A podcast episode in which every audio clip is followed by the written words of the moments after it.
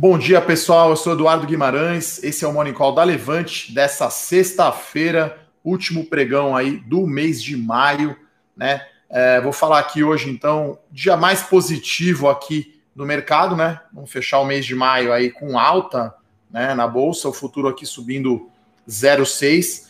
Vou falar aqui sobre o resultado do PIB do primeiro trimestre, caiu 1,54% dentro do esperado. A gente tem fala do presidente do Fed ao meio-dia e o Trump vai falar aí sobre a China nessa nova guerra fria, vamos chamar assim, Estados Unidos e China. Então, esse é o Morning Call da Levante, todas as notícias que você precisa saber para começar o dia muito bem informado no mercado financeiro e principalmente na Bolsa de Valores. Se você não está inscrito ainda no nosso canal do YouTube, vai lá, faça a sua inscrição, levante investimentos, deixa aquela curtida e clica na notificação para saber quando a gente entra ao vivo aqui. Né? Se você perdeu ou chegou atrasado, você pode ouvir também o nosso Morning Call no podcast do Spotify. Né? Então, grande notícia do dia aí é, é o dado do PIB. Né? Então, o PIB do primeiro trimestre, uma queda de 1,54%.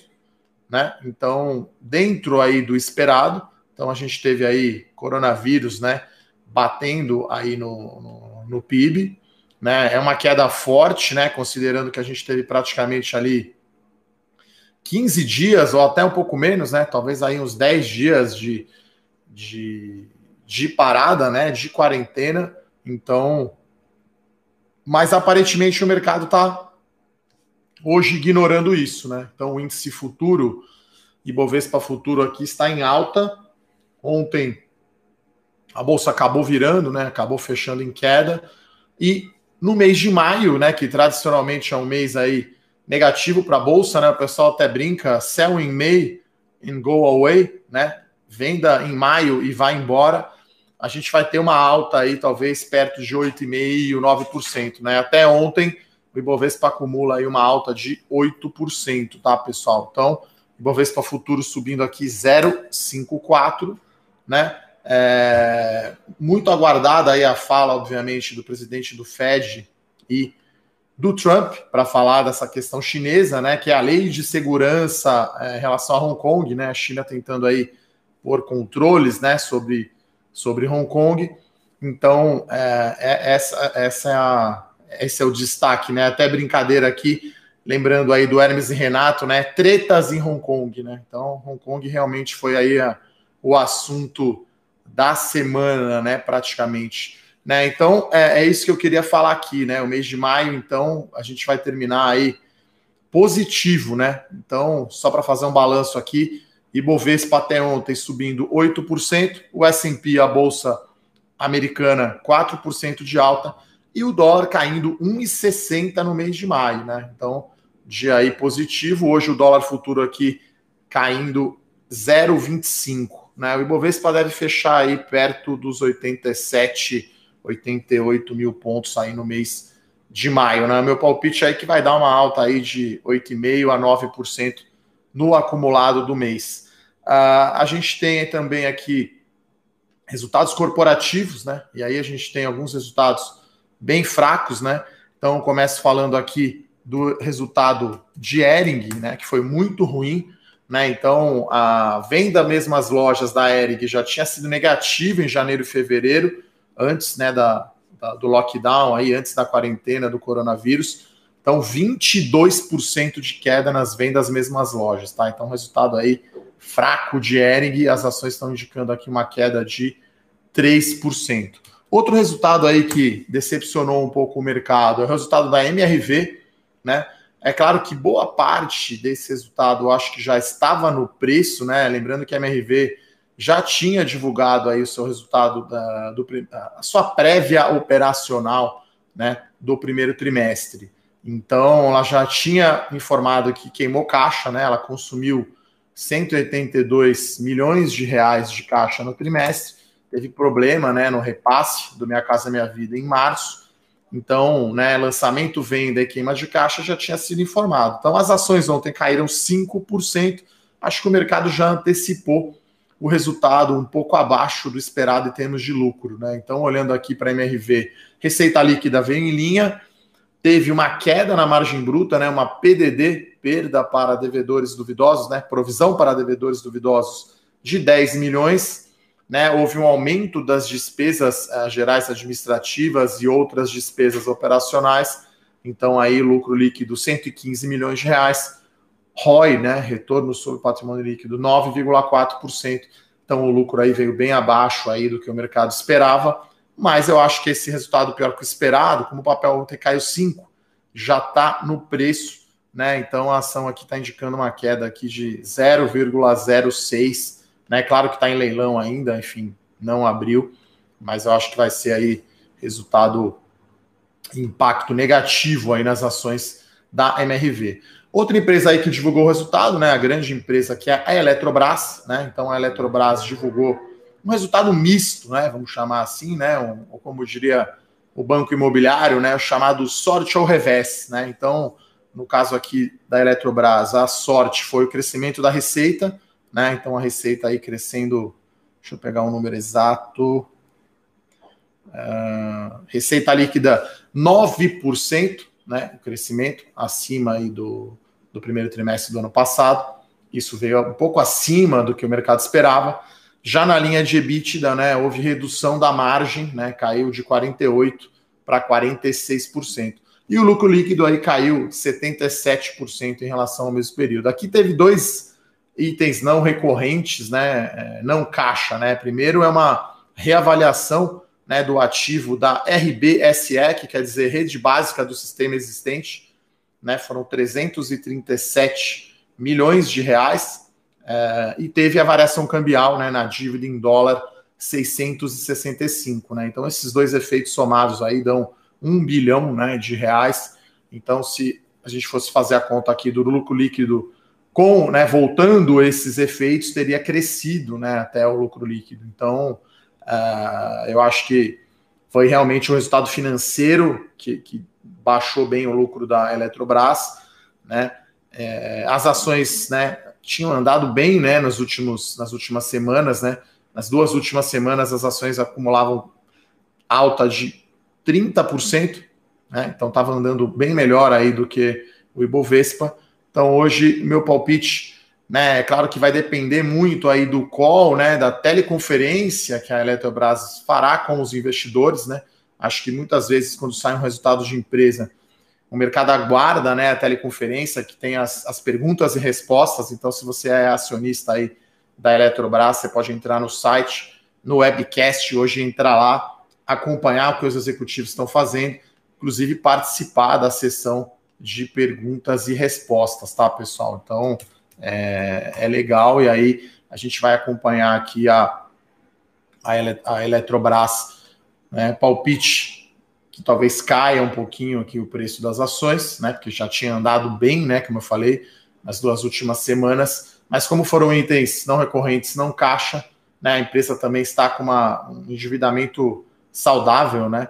Então está é, tá numa posição tranquila ali de endividamento a Eletrobras, né? Então é, acho que teremos aí impacto positivo no preço das ações, tá, pessoal?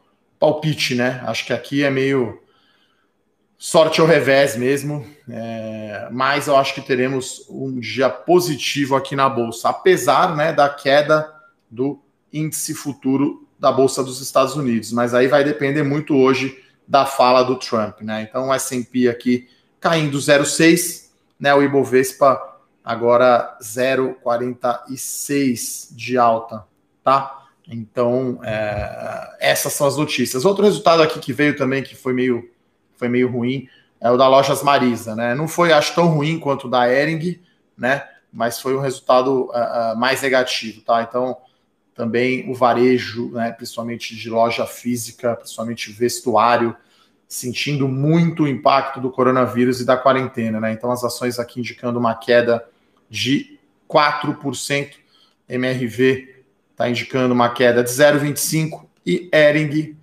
4% de queda, né? Então, acho tanto Ering quanto Marisa caindo aí na mesma intensidade. E a Eletrobras está indicando uma queda aqui de 1%. Acho que vai ficar aqui, né? Se eu fosse dar um palpite aqui, a Eletrobras entre mais 1 e menos 1. vamos aguardar aí a teleconferência né, dos resultados das empresas. Uh, gostaria aqui de, de falar, né? Ontem saiu um vídeo novo no meu canal, né, sobre o IRB. Então, muitas, uh, muitas pessoas perguntando uh, sobre IRB. Então, vou colocar o link aqui para vocês, né? Enfim, a minha opinião, né? Não investiria nas ações do IRB, mesmo com a queda aí de 80% é, no acumulado do ano, né? Não, não investiria aí nas ações do IRB, tá, pessoal? Então vamos lá, começar aqui então, como sempre, é, respondendo aqui as perguntas. Tem uma observação interessante aqui do José Carlos, né? Ele está falando que 1% né, dos brasileiros investem na Bolsa. Ele deve estar tá se referindo aí, provavelmente, à população. Né? Então ele está falando que se 3% da população for para a Bolsa, ela ficaria cara. Olha, acho que é um processo gradual, tá? A gente viu aí.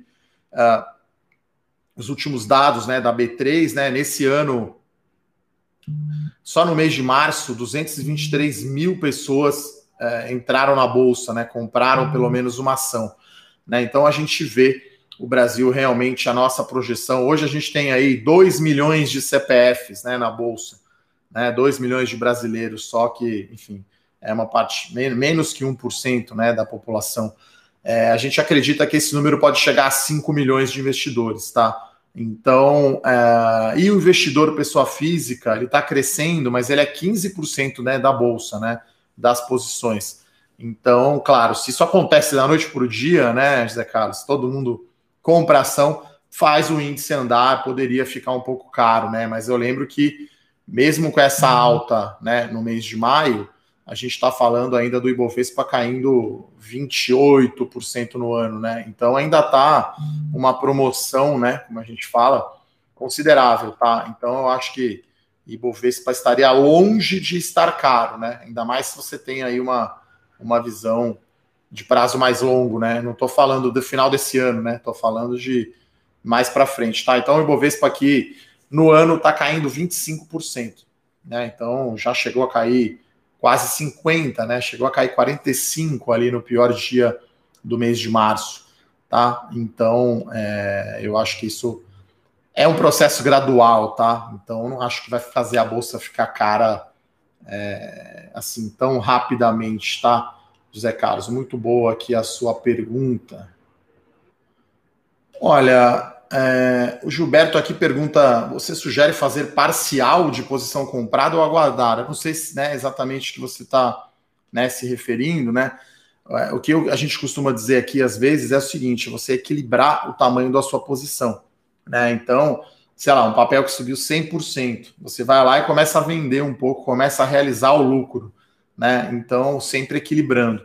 Ou, né, se você tem aí uma reserva de oportunidade ou tem dinheiro, né, para comprar a bolsa, vai comprando aos poucos, né? Assim, os fundos, né, de ações, por exemplo, eles têm caixa. O cara não vai às compras e gasta tudo de uma vez, né? Os fundos sempre têm um pouco de caixa. É, não dá para acertar o fundo do poço, é difícil. Né? Nada impede que a bolsa possa voltar um pouco, né? Possa ter uma realização de lucros. Você vê que o futuro aqui já deu uma xoxada, aqui já está subindo só 0,3 né? Então, hoje, sexta-feira, também é um dia com menos liquidez, né? Então, é, acho que o mês de maio aí vai fechar perto aí desse, dessa alta mesmo de 8% aí no mês de maio, e o Ibovespa aí com 25% de queda, né? Então, essa parcial aí que você se refere, né? Não sei se eu respondi a sua pergunta, né? Eu acho que é importante sempre você pensar no tamanho do seu risco, no tamanho, né, que você quer ter na bolsa, Importante são os aportes também mensais, né? Você vai comprando todos os meses, vai fazendo aportes na bolsa de valores, tá? Olha, o meu xará aqui, o Eduardo, pergunta se esse movimento de crédito e ajuda às empresas vão chegar, né? Vai chegar a boa parte das empresas. Olha, para as menores, o que a gente tem ouvido é que não está chegando, né? Então, o Banco Central fez aí um pacote grande, né, de ajuda aí para as companhias, inclusive algo inédito, né? Assim como é feito nos Estados Unidos, o Banco Central comprando o crédito direto. Mas no Brasil tem aquela burocracia, né? Um país que tem autoescola, cartório, né? É, é aquela burocracia que a gente conhece, tudo é demorado, tudo é complicado, né? Então, é, nesse sentido, acho que essa crise, né, as empresas que vão sair melhor são as maiores empresas, né? As empresas que têm um acesso melhor à dívida, né? Então, eu sempre falava, né, quando eu trabalhava na área financeira de empresa, né, o CFO, né, o diretor financeiro de empresa, ele capta dinheiro quando ele não precisa, né? Então, é, como disse aí um amigo meu uma vez, o dinheiro mais caro que tem é aquele que você não tem, né? Então, é isso. Você tem que ir lá usar uma que eles chamam stand-by, né? Uma linha de crédito, como se fosse um cheque especial, porque a hora que precisar você tem o dinheiro lá, né? É, André, aqui é meio bola de cristal, né? Mas eu acho que a bolsa é mais para 90 do que para 80. Agora, qual é o prazo exatamente? Eu não sei. Né? A gente vai fechar o mês de maio aqui para 87, né? Mil pontos, alguma coisa assim. Então, né, na matemática aí tá mais perto do 90 do que do 80, mas pode ser que no curto prazo a bolsa fique nesse intervalo, né? Eu acho também não tem por enquanto um, uma, uma, visibilidade também para a bolsa passar dos 90 mil e andar, né? Então a gente está vendo ainda o impacto né, do, do coronavírus na economia. Né? A gente viu já o PIB do primeiro TRI, 1,54% de queda, as empresas divulgando, né, Erig, por exemplo, caindo venda 22%. Né? Então, a gente tem que ver ainda qual que é o estrago né, no segundo trimestre. A gente teve dois meses parado.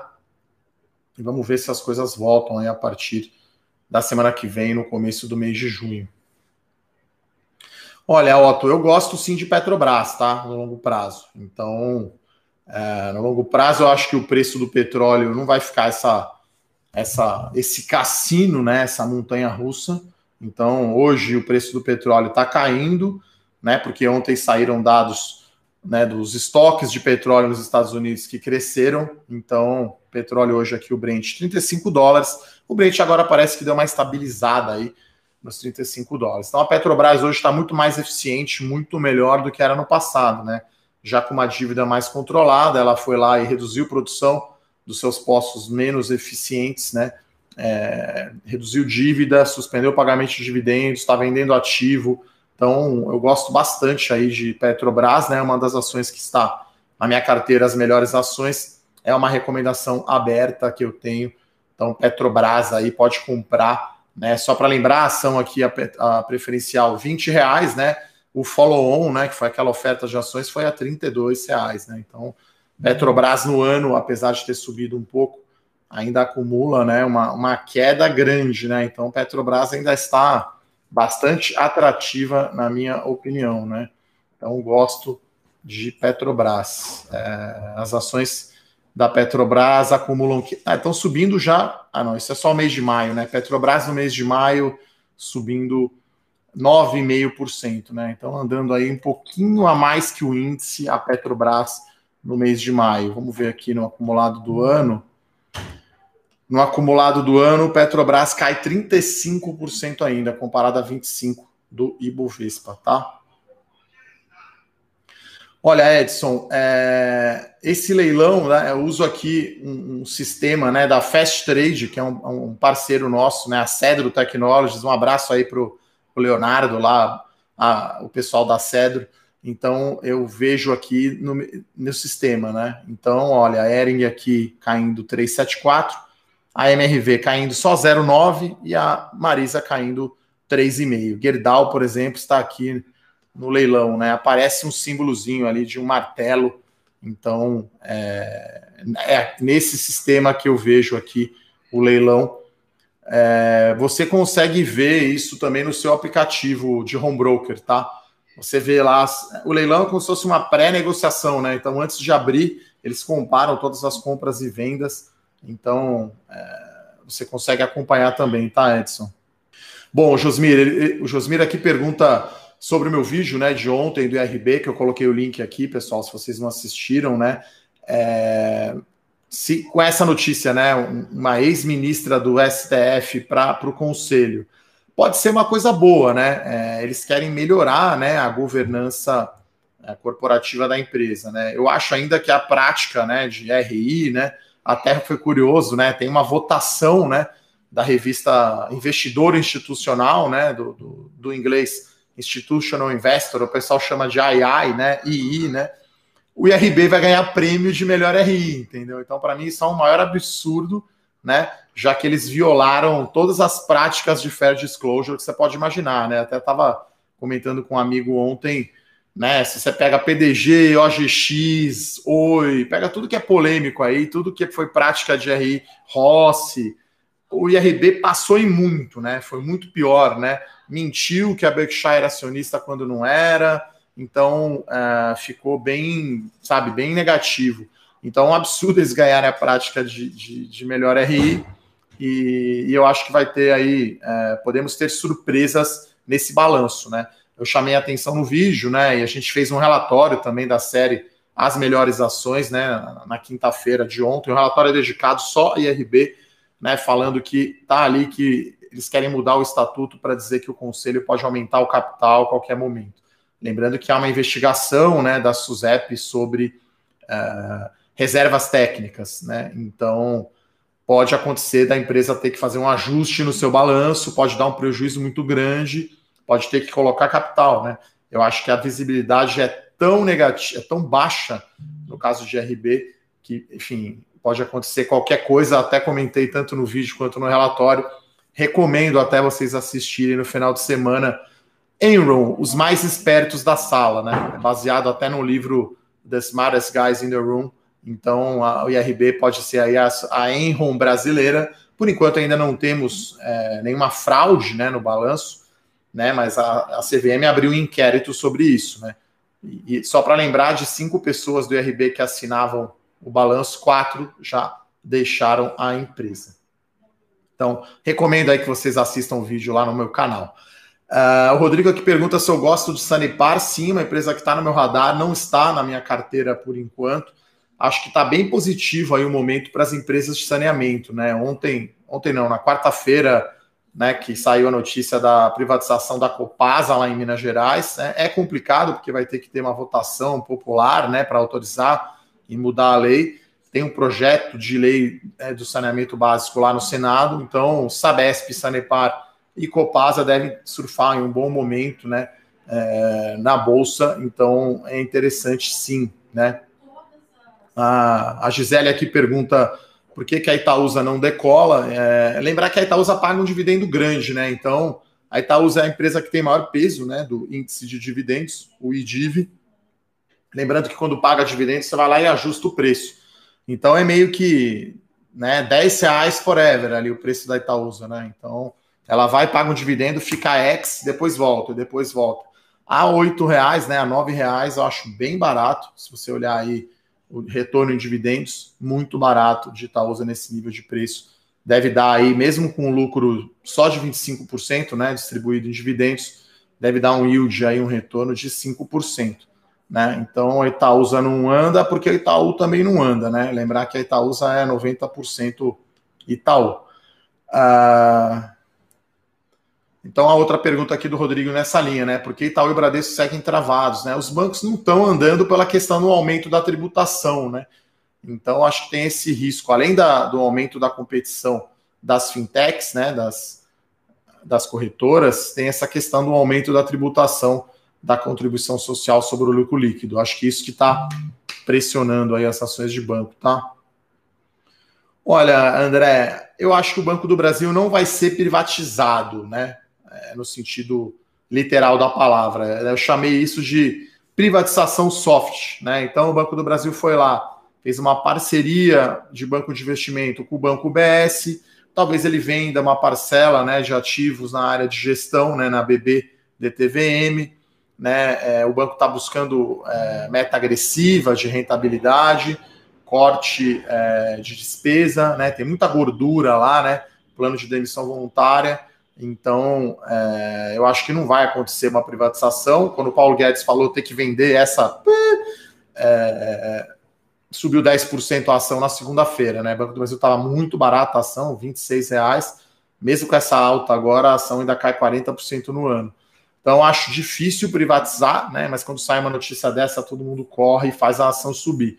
O call de Banco do Brasil, eu acho que são dois, né? Basicamente. A percepção de risco sobre o banco vai melhorar, porque é um banco estatal, quando você tem uma administração focada em lucro e retorno, como é o caso da Petrobras, por exemplo, os investidores gostam, né? Uh, e segundo, ele vai aumentar o retorno sobre o patrimônio líquido, o ROI. Né? Então, eu estava levantando aqui, lá em 2015, 2016, o ROI do Banco do Brasil era 9%, 10%, enquanto Itaú, Bradesco, Santander era perto de 20%. Né? Então, o Banco do Brasil chegou a ter agora ROI de 16%, 15,6%, eu acho, no ano de 2019. Então, está diminuindo a diferença para os bancos grandes. Então, o call, eu gosto de Banco do Brasil por essas duas coisas, né? Então, é como se fosse simples assim, né? O lucro da empresa vai aumentar e o múltiplo preço-lucro que o mercado estaria disposto a pagar pelo Banco do Brasil vai ser mais alto, porque a gestão vai ser percebida como melhor. É, Fábio, quem está comprado em RB com 3% da carteira, a vida está difícil, né? Não sei que preço vocês entraram, mas está com 80% de queda. Né? Eu tenho uma filosofia aqui que, assim, se eu não vendo hoje, é como se eu estivesse comprando de novo, né? Então, enfim, não sei qual é o tamanho da perda aí que você tem, mas eu acho que o risco é extremamente alto nas ações do RB agora, né? Então o balanço foi adiado, né? Onde a fumaça a fogo, é, né? Não há, a gente não tem ainda né, notícia se tem fraude ou não, pode ser. Então é um risco assim muito grande que eu acho que não vale a pena correr, entendeu? Então 3% da carteira me parece muito eu diminuiria, né? Enfim, melhor salvar, né? 20% do que depois ficar só com 10, né? Não sei. Então a situação está bem, bem difícil. Um abraço aqui para o Paulo, que é assinante Small Cap com orgulho. Obrigado, Paulo. Um abraço aí. Hoje é sexta-feira, aquele dia mais animado um pouco. É, olha, a companhia aérea, Josmir, eu também não colocaria a mão no fogo, tá? Até estava falando com meus amigos lá de Florianópolis. Um abraço para o Luiz Henrique Menoso é difícil comprar passagem aérea agora, né? Porque você vai comprar, pagar em dinheiro. Será que você vai voar? Não sei. Né? Então, é, a situação de companhia aérea no Brasil é muito difícil. Né? A gente comentou essa semana da recuperação judicial, né? o Chapter 11 lá nos Estados Unidos, da Latam, né? que é a dona da TAM, listada no Chile, em Nova York, não tem capital aberto aqui. O BNDES, o governo, vai fazer né, um pacote de resgate, né, de de, de auxílio para o setor, mas é um setor muito difícil. Nessa eu estou com Warren Buffett, né? Vai ser muito diferente o setor aéreo depois da pandemia, né? Então, não vamos ter tantas viagens corporativas, é, o mundo talvez será menos globalizado um pouco. Então, é, ah, então vai, vai, é, eu acho que é mais difícil é, o, o, momento para o setor aéreo, tá? Então, não acho que as empresas vão quebrar porque o governo vai ajudar, né? Mas não sei, tá bem difícil aí ser acionista, ser, né? Ter dívida aí, né? Tem a receber de companhia aérea. Eu mesmo tenho aí um voo que eu ia para Belo Horizonte lá com o Murilo para o FMG, né? Participar lá de um evento com o pessoal lá da faculdade. Então a gente comprou a passagem, pagou, não voamos. Não sei se vou ter o dinheiro de volta, se vou ter o voo enfim, né? Aqui, se, eu, se o Eduardo fosse um balanço público, eu jogaria para provisão já, né? Já jogaria esse dinheiro como perda. Se eu conseguir voar e conseguir ter o dinheiro de volta, é lucro, né? Então, claro que as empresas né, disseram que vão honrar todos os voos, né? Mas aqui é Brasil e aí uma crise de confiança grande. Então, companhia aérea eu não colocaria a mão, sabe? É melhor ficar fora mesmo é, tem tanta ação melhor aí que está com a casa arrumada, né?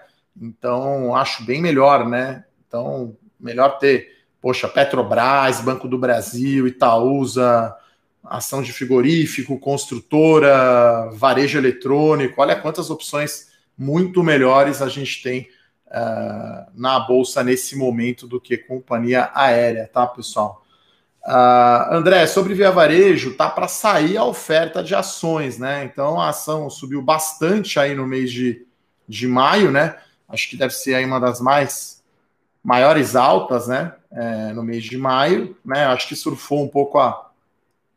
O resultado da Via Varejo foi bom e surfou um pouco a onda da Magazine Luiza, né? A Via Varejo subindo 37% no mês como eu costumo dizer, né, usando a frase aí do, do meu entrevistado, do Fora da Caixa, do nosso entrevistado, meu e do Murilo, no Fora da Caixa dessa semana, o Tomás, o Thomas de Melo e Souza, né, contando a história do José Safra, nenhuma árvore cresce até o céu, né? Então, eu não sei o tamanho aí do lucro que você tem em Via Varejo, mas subindo 37% no mês, né? Acho que chega uma hora que você tem que começar a pôr o, lucro no bolso, né? Até porque né, a posição de Via Varejo aí na sua carteira deve ter aumentado bastante.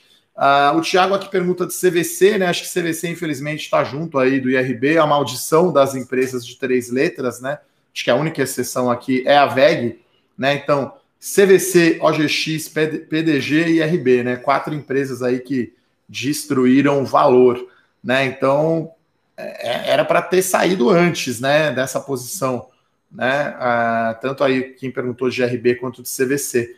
Mas pode virar pó, né? A empresa pode quebrar a CVC. Acho que a CVC até está numa situação muito pior que o do IRB. Porque o IRB, se não tiver fraude, a empresa é líder de mercado, é um mercado bom de resseguros, a empresa pode se recuperar. A CVC, né, com essas mudanças aí tributárias, o pacote do governo, CVC está muito complicado. Uh, por último, vou responder aqui a pergunta da Janine, né? Por que eu prefiro o Banco do Brasil ao invés de Bradesco e Itaú? é uma relação risco-retorno. Né? Então, as ações do Banco do Brasil estão mais baratas, elas negociam a 0,8 do valor patrimonial, então, o valor de mercado dividido pelo patrimônio líquido. Né? É o banco que vai mais crescer é, retorno sobre patrimônio. É claro que agora, com o coronavírus, as projeções de lucro foram revisadas para baixo, mas antes, né, nos chamados guidances, né, as previsões que os bancos faziam o único que ia crescer lucro esse ano era o Banco do Brasil, porque né, tem mais gordura lá, né? Tem mais gato gordo lá, então corte de despesa operacional, né? É um banco que, que tem mais força aí no, no, no rural, né? Então ele não concorre tanto com os segmentos de Itaú e de Bradesco, né? Então um banco que tem ação mais descontada quatro vezes, né? Talvez agora esteja cinco vezes lucro e mesmo pagando dividendo, mesmo pagando só 25% do lucro, deve dar um dividendo aí de 4 ou 5%. Então, retorno de dividendos maior que Bradesco e Itaú, potencial de crescimento de lucro e de rentabilidade maior.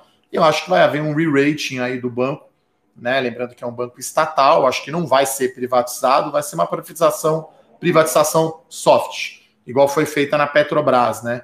Petrobras vendeu a BR Distribuidora, está vendendo ativo, o governo continua lá. Então, acho que o Banco do Brasil não será privatizado e por isso que eu prefiro aí a Itaú e Bradesco. Itaú é muito bom também, né? Acho que Itaú seria aí o meu segundo preferido. Uh, depois o Bradesco, acho que fica um pouquinho para trás. É... Bom, o Rafael fala aqui que vai guardar dinheiro para o IPO da Caixa. Então, qual a melhor opção é, descartando Selic, é Selic, né, pessoal? Então, é, infelizmente, a gente está agora num mundo meio binário, né? Então, o seu dinheiro ou não rende nada na Selic e você tem ele disponível é zero, sem risco, ou você vai para o risco de ação, né? Não tem mais aquele meio termo, tá meio 8 ou 80, né? Então, se você quer deixar o dinheiro mesmo para comprar ações, é Tesouro Selic, é fundo DI não tem mais opção de crédito privado, que se revelou extremamente arriscado, né? Muito risco, muito resgate. Inflação, né? Mais curta poderia ser uma, uma reserva, mas mesmo as NTNBs, né? O IPCA mais mais curto, quando o juro abre, ele perde, né? Então, o dinheiro mesmo no curto prazo é, é, é Tesouro Selic mesmo, ou fundo DI de banco, né? Acho que essa é a, essa é a opção. Uh, por último, uh, o Rogério aqui pergunta: essa tese de crescimento do Banco do Brasil puxa o BB Seguridade? Sim, né? É, é, é lembrar que o BB Seguridade né, é, a divisão de seguros e previdência fora do Banco do Brasil, né? Então, o Bradesco, por exemplo, lá dentro tem a seguradora, né? Tem a previdência. Já o Banco do Brasil está separado, né? Eles spinofaram, esse é um termo em inglês da hora, um verbo para inventar, spinofar, né? Então, colocou a parte BB Seguridade. Então, né, quando você olha só a divisão de seguros da BB Seguridade, você tem 30% seguro é rural, 30% é vida e 30% é o prestamista que eu chamo que é a venda casada, né? Então você vai lá, toma o financiamento imobiliário, você precisa fazer um seguro de danos materiais e morte em validez permanente. Né? Então, o gerente de banco lá te vende um, seguro residencial, um seguro de vida, um seguro rural, talvez se você tiver uma fazenda, e sobre o seu financiamento imobiliário. Então a corretora dá um lucro muito grande, né? Então o retorno sobre o patrimônio da BB Seguridade é até muito melhor do que do Banco do Brasil. Né? Então acho que, que puxa assim um pouco, tá? Então é, só que é diferente, né? Então seguro de veículos está no Banco do Brasil, não no BB Seguridade. Então tem coisas aí uh, interessantes. É, por último, aqui o Tesouro Direto, assim, marcação a mercado é o ajuste da, do valor dos títulos, tá, Márcio? Então, Tesouro Selic praticamente não tem marcação a mercado, né? É pós-fixado, você vai ganhar o que for o cupom, o que for a Selic. Se você tem o IPCA mais ou o pré, você vai ter essa marcação a mercado diário, né? Então, hoje aqui que o dia está mais. Agora já virou para queda, né? Então o Ibovespa está caindo 0,72 provavelmente hoje a gente deve ter uma alta no juro, né, no DI futuro. Deve estar tá subindo um pouquinho. Né? A única ação aqui que está subindo é a Vale e a Eletrobras, né? Então, reação boa aqui para o resultado da Eletrobras, subindo 0,75. Tá? Então, a marcação a mercado ocorre aí nos títulos. Tá? E por último, Cogna, o setor de educação está complicado, né? A Cogna parece bem barata, né? A ação caiu bastante. A Cogna, né, tem não é só agora é, ensino universitário, né? Eles têm é, ensino fundamental até 12 anos, querem inclusive fazer IPO de uma empresa disso, a Vasta, lá em Nova York. Então a Cogna parece atrativa, agora é muito desafiador o que vai acontecer com o principal negócio dela, né? Da Croton, né? Não está captando alunos novos, né? Talvez tenha que dar férias, não dá para fazer prova final online então, por enquanto, a gente fica fora aí do setor de educação. Parece descontar da Cogna, mas tem uma incerteza bastante grande uh, no, na, no setor de educação, tá? Então, acho que é isso, pessoal. Gostaria de agradecer aqui as perguntas de todos. Desejar um excelente final de semana. Um forte abraço. Até segunda-feira. Tchau, tchau. Para saber mais sobre a Levante, siga o nosso perfil no Instagram, levante.investimentos. Se inscreva no nosso canal do YouTube, Levante Investimentos. E para acompanhar as notícias do dia a dia e mais sobre a Levante, acesse nosso site levante.com.br.